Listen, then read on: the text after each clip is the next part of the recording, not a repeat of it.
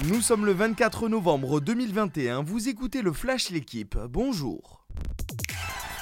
Lille a son destin en main pour se qualifier en huitième de finale de C1. Les Lillois se sont imposés hier à domicile face à Salzbourg 1-0 lors de la cinquième journée de Ligue des Champions.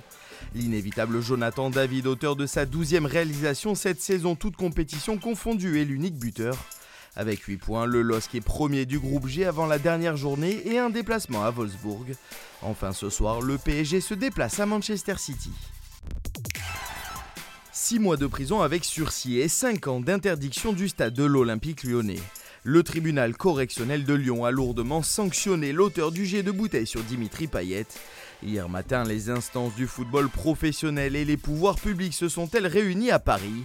Les différents acteurs se donnent deux semaines pour trouver des solutions aux violences secouant la Ligue 1 depuis le début de saison.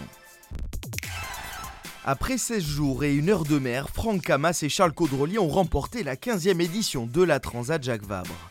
Le duo français a coupé hier en premier la ligne d'arrivée à Fort-de-France en Martinique dans la catégorie ultime. Leur bateau, le Maxi Edmond de Rothschild, remporte sa première victoire sur une grande classique de course au large. C'est le quatrième succès sur la Transat Jacques Vabre pour Franck Camas, le troisième pour Charles Caudrelier.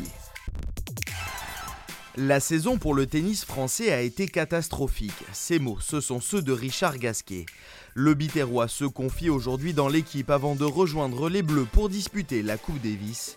Sa volonté de bien terminer l'année avec l'équipe de France et son bilan de 2021, Gasquet n'élude aucune question. Retrouvez l'intégralité de son interview dans votre journal du jour. Merci d'avoir suivi le Flash l'équipe. Bonne journée.